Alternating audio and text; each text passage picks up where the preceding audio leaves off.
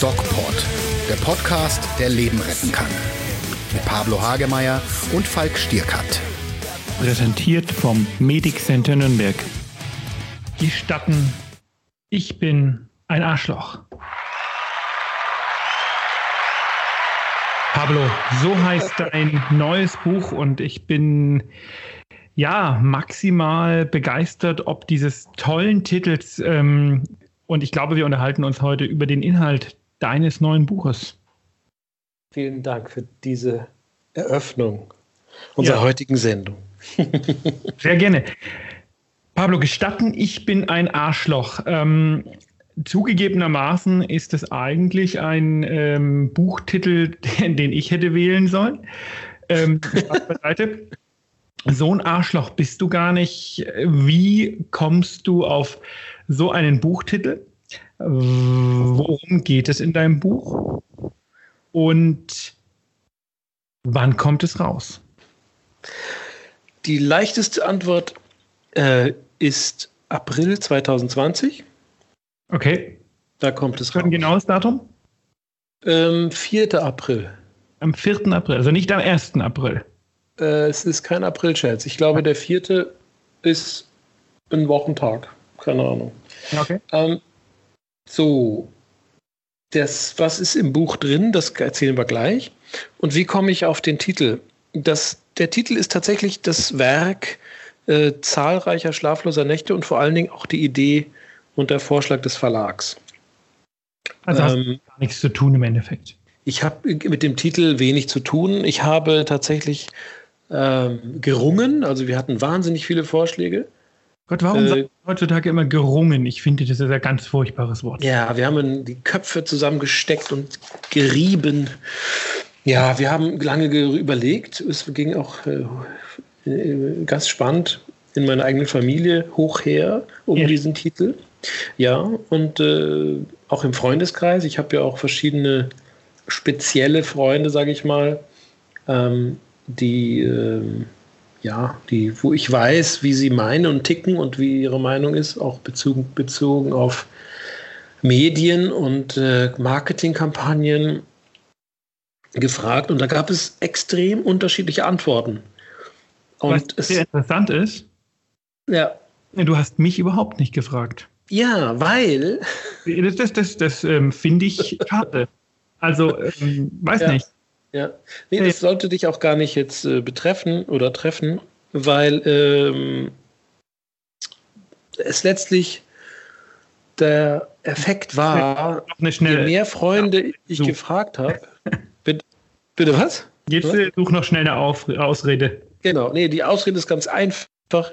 Ähm, je mehr Leute ich gefragt habe, desto unterschiedliche Antworten habe ich bekommen.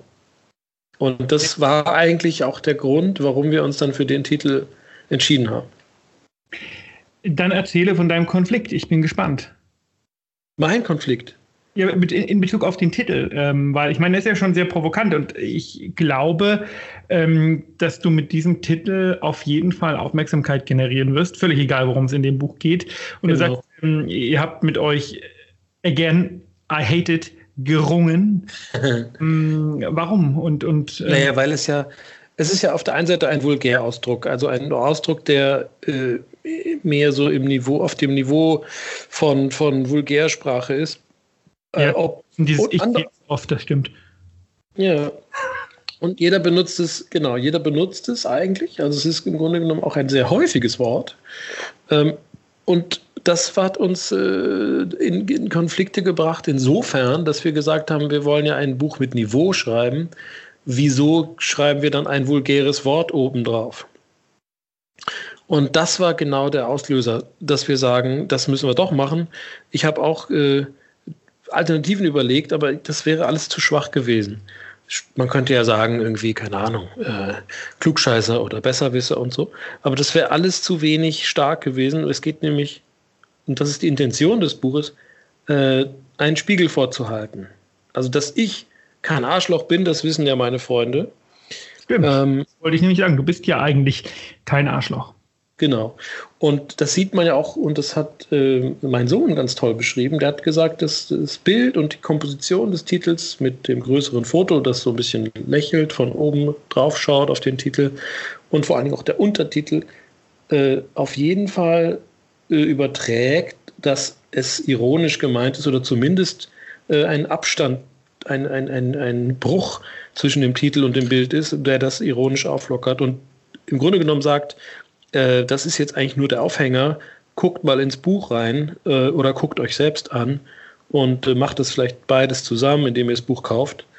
Äh, und das war, das war so im Grunde genommen die Idee. Du hast es äh, nur so genannt, damit die Leute es kaufen, damit die Leute sehen, ey, krasser Titel ähm, und, und hängen bleiben. Es ist tatsächlich so. Ja, wunderbar. Ganz kurz, gibt es einen Applaus für. Ach nee, stopp, ein Lacher. Hm. Nee, nee. genau. Nein, es ist tatsächlich so, dass es einen guten Titel braucht, natürlich, damit man diesen ersten Impuls hat und das Buch auch interessant findet. Äh, es wäre natürlich fatal, wenn man dann äh, aufschlägt und sich denkt, oh Gott, was steht denn da für ein Blödsinn drin? Ja, das heißt, der Inhalt muss natürlich auch dann wiederum das aufgreifen, nämlich diese, diese Dualität zwischen, zwischen diesem vulgären oder diesem provozierenden Titel und dem ernst gemeinten, nämlich, dass wir selbst in uns irgendwie alle irgendwie einen kleinen Narzissten haben. Äh, und das zieht sich ja durchs ganze Buch. Du musst mit dem Titel aber aufpassen. Ne? Ich habe mit äh, meinem allerersten großen Buch, ich kam, sah und intubierte, ähm, cooler Titel. Hatte ich auch äh, nichts mit zu tun. Ich wünschte, ich könnte sagen, ja, der ist von mir, aber das stimmt nicht, der war vom Verlag, wie bei dir.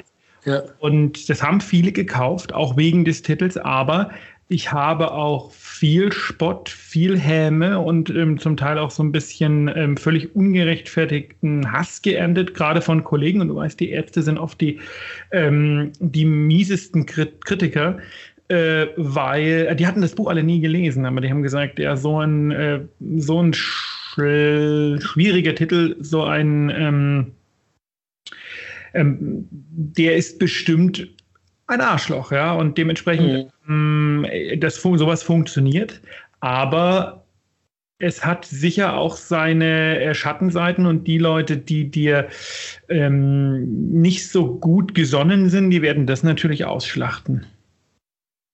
Das ist mir völlig klar. Das ist ja auch äh, etwas, womit ich umgehen kann. Ich sehe mich schon als äh, mit dem Spitznamen Arschloch durch die Welt gehen. Wenn das Buch erfolgreich ist, wird das natürlich an mir haften bleiben. Wenn das Buch äh, nicht so erfolgreich wird, äh, aber das, das vermute ich mal nicht. Also ich denke, der Titel ist echt ein Anzieher, ein Magnet und ein wirksamer auch, ähm, dass die Leute das, das irgendwie, ja, mir auch dann ähm, äh, ja, ähm, gestatten. Ja, gestatten, genau. So ist es, ja. Tatsächlich, mir gestatten, mich so zu nennen, genau. Und ich werde es denen auch nicht verbieten. Also es ist jetzt auch kein, fühle mich jetzt auch nicht in meiner Würde verletzt, wenn man mich dauernd Arschloch nennt, wenn ich selber auf einen Buchtitel schreibe. Ich werde das äh, bei zu gegebener Zeit werde ich dich daran erinnern. Gehen wir, mal, gehen wir mal ins Detail und wir wollen jetzt heute nicht den ganzen Tag nur darüber sprechen, welches, äh, welchen Namen dein Buch hat, sondern ähm, Butter bei die Fische. In diesem Buch geht es um Narzissmus und wir wollen uns heute auch um Narzissmus unterhalten. Und ich habe Pablo kennengelernt mittlerweile vor einigen Jahren, schon wieder kennen wir uns so lange. Ähm, und eine der ersten Dinge, die du mir erzählt hast, war, dass ja eigentlich insbesondere die äh, eher vielleicht im Leben etwas erfolgreicheren Typen eigentlich alle Narzissten sind. Ähm, Habe ich erstmal gedacht, was ist denn das für ein Spinner? Aber du kannst es recht gut ähm, erklären. Erzähl, was ist Narzissmus und warum sind wir eigentlich alle Narzissten? Ja, ja. Das, der Begriff Narzissmus ähm, deckt ja im Grunde genommen äh, so aus der Ferne betrachtet unangenehme Menschen ab. Also Menschen, die selbstverliebt sind, starken Selbstbezug ja, haben. Genau. So, und, und die, äh, die Menschen meint man mit dem Narzissmus oder mit dem Mythos des Narzissmus äh, zunächst. Wenn man aber genauer hinschaut, gibt es eigentlich keinen anderen ähm, Mechanismus unserer Psyche, äh, unseren eigenen Selbstwert zu stabilisieren, als es über den Narzissmus geht. Erklär das also, ein bisschen äh, für die Hörer, die vielleicht jetzt nicht genau wissen, worüber wir reden. Was ist denn Narzissmus eigentlich? Genau, das mache ich ja. Also ich versuche das jetzt mal so, mich da heranzupirschen. Ähm, gib mir einfach mal eine Minute oder so. Okay. Eine halbe. Und eine halbe Minute. Die Uhr läuft. Die Uhr läuft. Und so, das heißt, es geht um den Selbstwert. Also wir haben in der Psyche, die, wir kennen ja mittlerweile relativ gut aufgrund der Forschung, wie die Psyche aufgebaut ist. Und wir wissen, ein wichtiger Faktor in der Psyche ist unser Selbstwert. Und wenn dieser Selbstwert, ähm, der quasi abdeckt, dass wir mit uns zufrieden sind, mit dem, was wir tun, wie wir aussehen, wie wir uns geben, dass wir ein gutes Gefühl haben im Kontakt mit anderen Menschen, dass wir uns behaupten können, äh, dass wir uns nicht unterdrückt oder unterworfen fühlen. Also diese ganzen Dinge ähm, haben mit dem Selbstwert zu tun. Und wenn das gestört ist, also wenn diese Selbstwertregulation oder Einstellung zu unserem Selbstwert gestört ist, dann können wir allein ja, auf zwei Art auf zwei Weisen reagieren. Entweder wir überhöhen uns selbst und sagen, wir sind gar nicht so scheiße, wie die anderen meinen. Oder wir sagen, okay, es stimmt, wir sind so scheiße, wie die anderen meinen und vielleicht noch viel schlimmer. Beides sind Extreme. Das eine ist ein übersteuerter Selbstwert und das andere ist ein untersteuerter. Und beides lässt sich hervorragend oder ganz toll auf der äh, auf dem Spektrum des Narzissmus erklären. Das heißt, der Narzisst, der selbstverliebt und sich selbst überhöht ist, der ist ein übertriebener Narzisst, also ein übersteuertes, übertriebenes Selbstwertgefühl und der untersteuerten Selbstwert hat, also der einen schwachen Selbstwert hat, ist auch narzisstisch, aber auf, dem, auf der anderen Seite der Medaille und unterwirft sich eher, aber nur mit der Absicht unterwirft er sich, um natürlich darüber seinen Selbstwert auch irgendwie zu stabilisieren. Also beide Bewegungen sind ein Versuch, ein nicht sehr sinnvoller Versuch, aber ein, zumindest ein überbrückender Versuch, den Selbstwert zu regulieren. Die, die Lösung wäre natürlich, diese Extreme aufzugeben und in der Mitte im ausgeglichenen Selbstwertgefühl zu landen. Und darum geht es auch in dem Buch, dass ich diese Reise erzähle mit Bildern, also mit Geschichten, mit kleinen Anekdoten und mit Fachwissen, ähm, dass am Ende des Buches irgendwie jeder das Gefühl hat zu wissen, was Narzissmus ist. Das heißt, ähm, auch Leute, die vielleicht ein, ja, landläufig gesagt, schlechtes Selbstwertgefühl haben, ähm, können oder sind Narzissten. Richtig, also da muss man natürlich auch wieder unterscheiden. Es gibt die Menschen, die extrem selbstunsicher sind und die sehr ängstlich sind und die vielleicht sehr viele unangenehme Dinge in ihrem Leben erlebt haben. Die kann man natürlich nicht als Narzissten bezeichnen, sondern die sind hm, eher, haben eher eine selbstunsichere Persönlichkeit oder auch sogar eine Persönlichkeitsstörung mit depressiven und selbstunsicheren und sehr ängstlichen Anteilen. Aus der Ferne betrachtet ist es erstmal unwahrscheinlich, dass das Narzissten sind. Es gibt aber sehr viele Narzissten, umgekehrt, die sehr, sehr daran interessiert sind, an Anerkennung, an Bestätigung und sehr davon überzeugt sind, dass sie Recht haben, aber trotzdem in diesem Spektrum des Selbstunsicheren sich bewegen. Das sind die sogenannten passiven oder die stillen Narzissten. Und äh, die gibt es übrigens ganz spannend in der neuesten Klassifikation der internationalen psychischen Erkrankungen, dem DSM-5, äh, als Diagnose. Also der passive Narzisst wird da erstmalig aufgeführt. Pablo, bist du ein Narzisst? Ich bin einer, und zwar nicht nur wegen des Buches, habe ich mich zu einem machen lassen, sondern ich bin einer, der aber sich noch im normalen, also im subklinischen Spektrum bewegt. Aber also ähm, heißt, das ist nicht pathologisch bei dir, sondern du bist ein Narzisst, der wahrscheinlich auch von diesem Charakterzug irgendwo profitiert.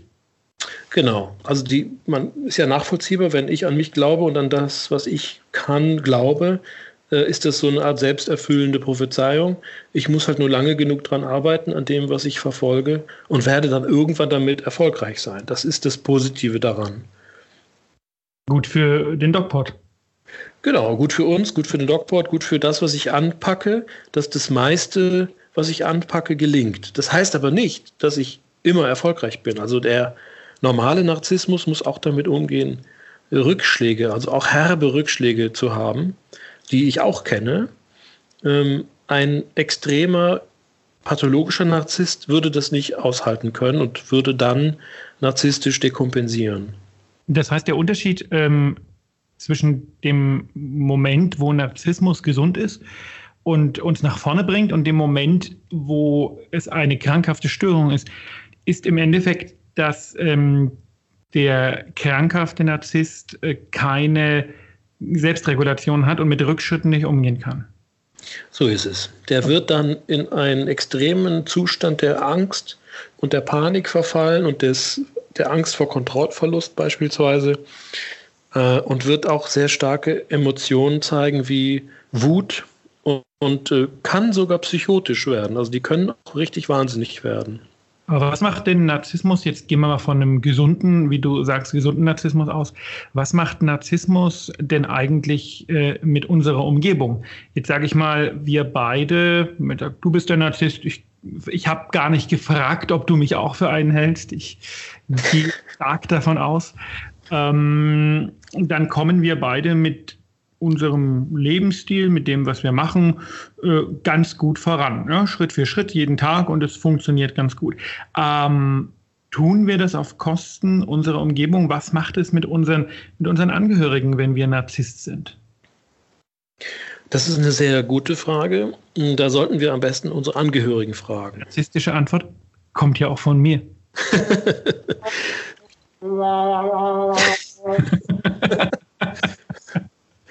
Genau. Ja, nein, äh, sag mir das, weil ich ja. glaube, der Narzisst selber, mh, hm, wenn es jetzt nicht krankhaft ist und wenn man jetzt nicht mit Zurückweisung so ganz schlecht umgehen kann, dann äh, ist es, glaube ich, eher auch ein erfolgreicher Persönlichkeitstyp. Auf ja. Kosten anderer? Fragezeichen? Genau, also hier müssen wir auch wieder unterscheiden zwischen diesem pathologischen, übertriebenen Narzissten, der natürlich andere Menschen ausnutzt für seine Zwecke. Und zwar macht er das sehr raffiniert, dass die anderen das zum Teil gar nicht merken. Ähm, und, und auf wirklich auf Kosten deren Gesundheit und derer geistiger Gesundheit auch zum Teil. Ähm, das heißt, wenn du. Gemeinsamer Freund, der so ein bisschen in die Ecke äh, tendiert, ne? Äh, wen meinst du? Sagen wir jetzt keinen Namen. Egal. Ich keinen Namen nennen, aber ähm, ich sag mal, ähm, ein gewisser Preis, den man in der Gesundheitsbranche. Ach so, ach so. Ja, nee, da sage ich jetzt gar nichts zu. Da muss ich das, da müssen wir uns, da müssen wir uns vorsichtig verhalten, weil Narzissten auch ja, eine Würde haben. Das heißt, aus der Ferne zu diagnostizieren. Ja, nee, aus der Ferne zu diagnostizieren ist ganz schwierig, gerade bei Persönlichkeits- äh, Akzentuierungen, selbst bei, beim Präsidenten der Vereinigten Staaten, äh, wo man aus der Ferne sehr wohl die Diagnose stellen könnte. Wer war denn nochmal der? Ich habe gar nicht im, im Kopf. Ist ja so ein unwichtiger Karotten. Ja, ja, genau, so ein blonder. ja. Und das, genau. Das Spannende ist an dem, am Präsidenten, weswegen man sich dort zu der Ferndiagnose hinreißen lässt, ja, und auch die viele amerikanische Psychiater und Psychologen das tun, ist, weil Donald Trump der am besten dokumentierte Mensch der gesamten Menschheitsgeschichte ist. Ehrlich? Ja, also nicht du, Falk. Verdammt. und, und weil man so viel weiß über Donald Trump, kann man tatsächlich aus der Ferne eine Diagnose stellen. Also eine sogenannte erlebte Anamnese. Ja, ja genau. Spannend. Und das, das geht halt bei, also wenn wir jetzt jemanden kurz mal sehen oder ein paar Abschnitte begleiten im Leben oder ohne Auftrag quasi äh, sehen und nicht, nicht untersuchen, sondern nur, nur beobachten, darf man eigentlich keine Diagnose stellen, weil Narzissmus tatsächlich auch eine Krankheit ist, die oder eine, eine, eine Persönlichkeitsstörung ist, wenn sie in der Extremform ist. Krankheit, also ähm, ja, als Störung als Krankheit definiert. Ja. Im Moment, wo man dann nicht mehr mit Kritik umgehen kann. In der Extremvariante, genau. Du hast ja neun Kriterien. Ja? Wenn du alle neun erfüllst, bist du quasi der Supernarzisst. Wollen wir die mal durchgehen? Können wir durchgehen, wenn ich es im Kopf hätte. Ich müsste da mein Buch aufschlagen. ähm, ein Buch, da stehen die drin. nee, da stehen die leider nicht. Was ist leider? Gott sei Dank nicht drin, weil ich ja ein bisschen anderen das Ansatz habe. Ich habe einen Test geschrieben, einen neuen sogar, in dem Buch. Da okay. bin ich sehr gespannt. 50 Fragen. Ähm, eine davon ist, Ja, eine davon ist, sind Sie sicher, dass Sie keinen Knall haben? Aber du hast, du hast mir mal im Flugzeug, weiß ich noch, hast du mir mal erklärt, dass der clevere Narzisst die, Test, die diese Tests umgehen kann. Ja, also die normalen Tests kann er locker umgehen, weil er ja nicht doof ist. Nee. Also ein erfolgreicher Narzisst ist nicht doof. Das geht gar nicht anders. So, die natürlich. Ist ein erfolgreicher Narzisst? Bitte, wer? Trump. Ja, Trump ist ein extrem erfolgreicher Narzisst. Weil So ist es. Doof. Ja, der wirkt doof, glaube ich. Sind wir alle einig, dass der nicht mehr alle Tassen im Schrank hat. Genau, aber das ist ja das Problem. Also doof heißt ja nicht, äh, also ich glaube nicht, dass der doof ist. Also ich glaube, dass der sich doof gibt, weil jemand, der intelligent ist, kann sich doof geben, aber jemand, der doof ist, kann sich nicht verstellen. Und Das stimmt. Aber ich bin, da bin ich mir tatsächlich nicht sicher, ob der, ob der wirklich intelligent ist. Also, pff, das ist eine gewagte These. Eine Sehr gewagte These. Also er ist zumindest rhetorisch einigermaßen schlau. Ja? Also er kann äh, durch knackige Formulierungen, wie Amerikaner es lieben, äh, kurz und prägnant Leute irgendwie beeinflussen. Und, aber er ist tatsächlich kein Ass in der Rhetorik, das ist auch so. Und er ist sicherlich auch nicht hochbegabt. Also, aber er ist, ich würde ihm mal einen Intelligenzquotienten von 110, 120 vergeben. Ehrlich?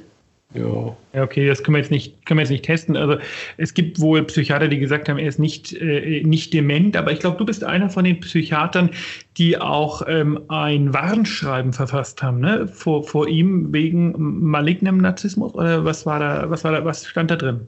Ja, genau, das war sehr lustig. Und tatsächlich bin ich, glaube ich, einer der einzigen europäischen Ärzte, die da unterschrieben haben. Äh, Es haben, glaube ich, nur 50 unterschrieben oder so. Und zwar, der Brief ging an den, an den Hausarzt des, des Präsidenten, also der, der, der im Weißen Haus der Stabsarzt. Und äh, dort schrieben äh, John Gardner und äh, Brandon Lee, also die führenden amerikanischen Psychiater und Psychologen in dieser Bewegung Duty to Warn, ähm, die gegen Trump quasi äh, argumentieren, äh, psychiatrischer Präsi kranker Präsident oder zumindest auffälliger Präsident ist nicht fähig, das Amt innezuhalten. Die haben eben dem Hausarzt des Präsidenten geschrieben und gesagt, bitte testet den Präsidenten ordentlich psychiatrisch, mit ordentlich psychiatrischen Messinstrumenten, die es ja gibt, und macht nicht mit ihm so einen äh, 0815 äh, kleinen Psychotest. Äh, und, aber letztlich hat es nicht geholfen. Also er hat tatsächlich nur so einen kleinen Test gemacht und musste Rhinoceros von Giraffe unterscheiden. Hm, ist schwierig. Also ich meine, Europa von Asien unterscheiden kann er nicht. Ähm, back to back. ähm, Pablo, bisschen, wir sind ein bisschen vom Thema abgekommen. Mich hatte interessiert und es interessiert Mhm. immer noch, was macht die, ähm, was macht der Narzissmus mit den Angehörigen? Jetzt kann man natürlich argumentieren, wie du das ja auch tust, ähm, dass im Grunde genommen ja jeder irgendwie ein bisschen narzisstisch ist und deswegen macht es mit den Angehörigen nichts. Aber ich, das, das, das würde ich dir nicht durchgehen lassen. Nee, es macht natürlich, Natürlich. was mit Angehörigen. Also das eine, was es sagen kann, das ist äh, ein, ein toller Satz, der, der auf einen Psychoanalytiker zurückgeht, dass der Narzissmus ist die Krankheit, an der die anderen leiden. ja, Und das ist äh, ein, ein guter Satz, weil die meisten anderen Personen kriegen halt diesen ganzen Mist mit, den der Narzisst gar nicht spürt. Für den Narzissten läuft es ja immer super und Bombe. Aber der ganze Mist, den er produziert, die verbrannte Erde, die, die Umstände, die er auslöst für die anderen, das merkt er nicht, das merken nur die anderen. Also die Rücksichtnahme, viele im Umfeld der, des Narzissten nehmen extrem viel Rücksicht und verformen dadurch ihre eigene Lebensweise. Das kriegt er nicht mit, der Narzisst. kann ich also mit einem Narzisst trotzdem glücklich äh, zusammen sein oder muss ich mich dann wirklich äh, zurückstellen? Ja, man kann glücklich mit einem Narzissten leben, wenn man mein Buch gelesen hat. Weiß man, wie es geht. Und Ähm, das heißt- dann, Bitte was? Und nur dann, genau. nur dann. Ja, genau. Nee, und man kann vor allen Dingen ein paar Grundregeln einhalten. Wenn man erstmal erkennt, dass man einen Narzissten hat, sollte man mit ihm üben zu kommunizieren. Das ist das Wesentliche. Also zu klar zu kommunizieren, was man macht, was äh, sozusagen Thema des Narzissten ist und was mein eigenes Thema ist, also von dem ich mich abgrenze. Und das sind im Grunde genommen ganz klare Regeln, die man aufstellt, ganz klare Umgangsformen. Und dann darf der Narzisst doch weiter seinen Zielen nachjagen. Äh, er muss halt dann immer wieder damit rechnen, dass das Umfeld sich meldet und sagt, äh, bitte so nicht weitermachen, das geht auf meine Kosten. Das klingt ein bisschen so, als ob du sagen würdest, Narzissten sind im Grunde genommen erwachsene Kinder. Genau, also das Wort erwachsen würde ich streichen. Ähm, alte Kinder. genau. Volljährige Kinder. Genau, so ist es. Man muss sich, eine Übung ist, dass man sich den Narzissten als Elfjährigen oder als Siebenjährigen vorstellt. Was den Narzisst ja wieder ähm, in seiner äh, Persönlichkeit nicht gerade stärkt und äh, wahrscheinlich auch ein bisschen unterminiert, ne? Total. Also man darf das natürlich, diese ganzen Tricks und Tipps, darf man dem Narzissten natürlich nicht auf die Nase binden. Das heißt, man darf dem Narzissten dein Buch nicht schenken. Ja, das ist ein Problem. Also ich vermute, das wird so ablaufen. Vermutlich wird so ablaufen, dass die Ehefrau ihrem narzisstischen Ehemann das Buch schenken wird und der wird es dann nicht lesen und dann wird sie es lesen und dann werden sie es am Ende vielleicht zusammen auf der Couch lesen. Ich habe mir es schon bestellt. Und es war ja faszinierend. Ich muss ja ganz äh, äh, respektvoll anerkennen, innerhalb kürzester Zeit ging das ja bei Amazon äh, in, in, in, gute Werte. Jetzt ist es wieder ein bisschen abgestürzt, weil es ein bisschen abgeflaut ist. Die, die es gesehen haben, haben es äh, bestellt. Äh, Mhm. Aber ich denke, ähm, wie, viel, wie, viel, wie hoch ist die erste Auflage, Pablo? Oh, da fragst du mich Sachen. Ja, das unterschreibt man in der Regel immer. Ja. Ich muss nachschauen. Ja. Weiß es nicht. Also, gestatten, ich bin ein Arschloch. Das ist das neue Buch von Pablo, was im äh, April, 4. 4. April war es, glaube ich, ne? Mhm. 4. April rauskommt. Wir haben uns heute ein bisschen über Narzissmus unterhalten. Wenn ihr Fragen zu dem Thema habt, was ja wirklich spannend ist, dann fragt über unseren äh, Instagram-Kanal, über unseren YouTube-Kanal oder natürlich auch auf Facebook. Und wir haben noch ähm, eine kleine Ankündigung zu machen, die mir persönlich auch sehr wichtig ist.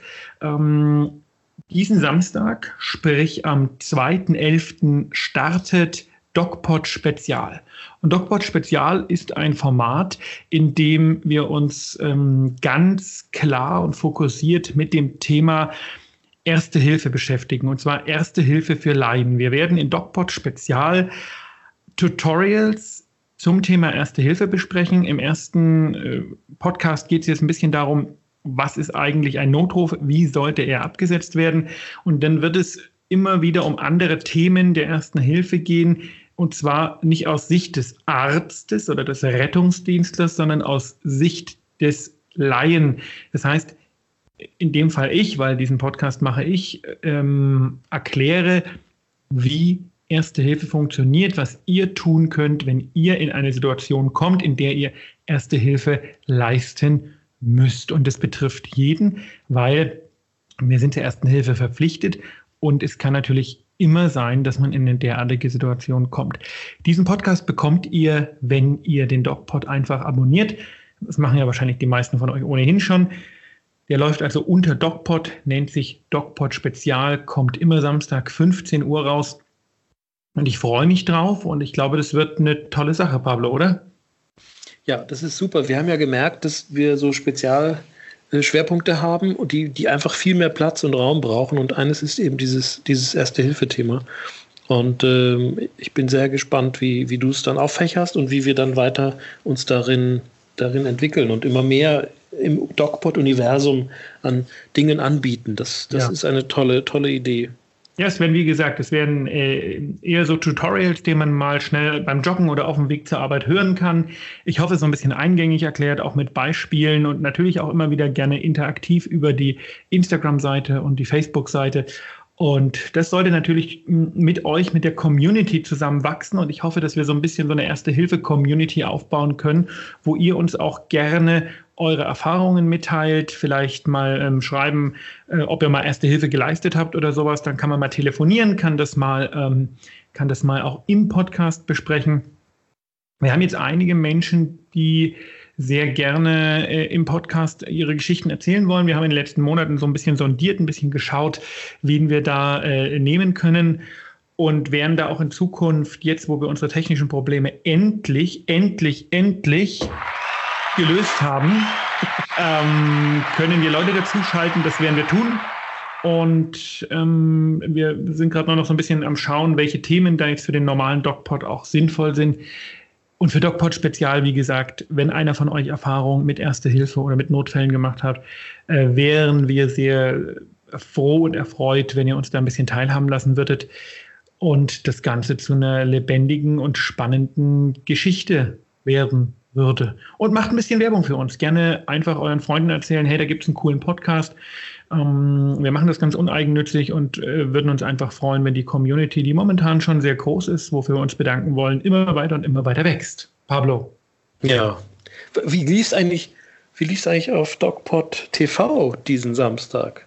Ich muss ganz lief. sagen, ich weiß nicht, was diesen Samstag lief. Deswegen konnte ich es auch noch nicht. Ich hatte gehofft, dass du die Frage nicht stellst. Ich konnte es online stellen auf, äh, ja. auf ähm, YouTube, weil ähm, der Senderchef, der mir sagen kann, was lief, der ist im Urlaub und Im ich kann Urlaub. keine ja. Folge online stellen, die erst nächste Woche kommt. Insofern. Ähm, ich, ich weiß es nur. Folgen kommen. Ja. Ja, da weißt du, was lief. Ich weiß es nur von, äh, von meiner Mutter, die hat es mir gesagt. Und zwar war es die Altersheim-Folge, die ja, Pflegenotstand. Dann werde ich die Altersheim-Folge online stellen. Und natürlich jetzt an dich die Frage, wie fand sie deine Mutter? Sie fand toll, sie hat mich gesehen und hat dann mittendrin abgeschaltet, weil sie müde war. Schön, ja. äh, vom Klientel her auch einfach passend.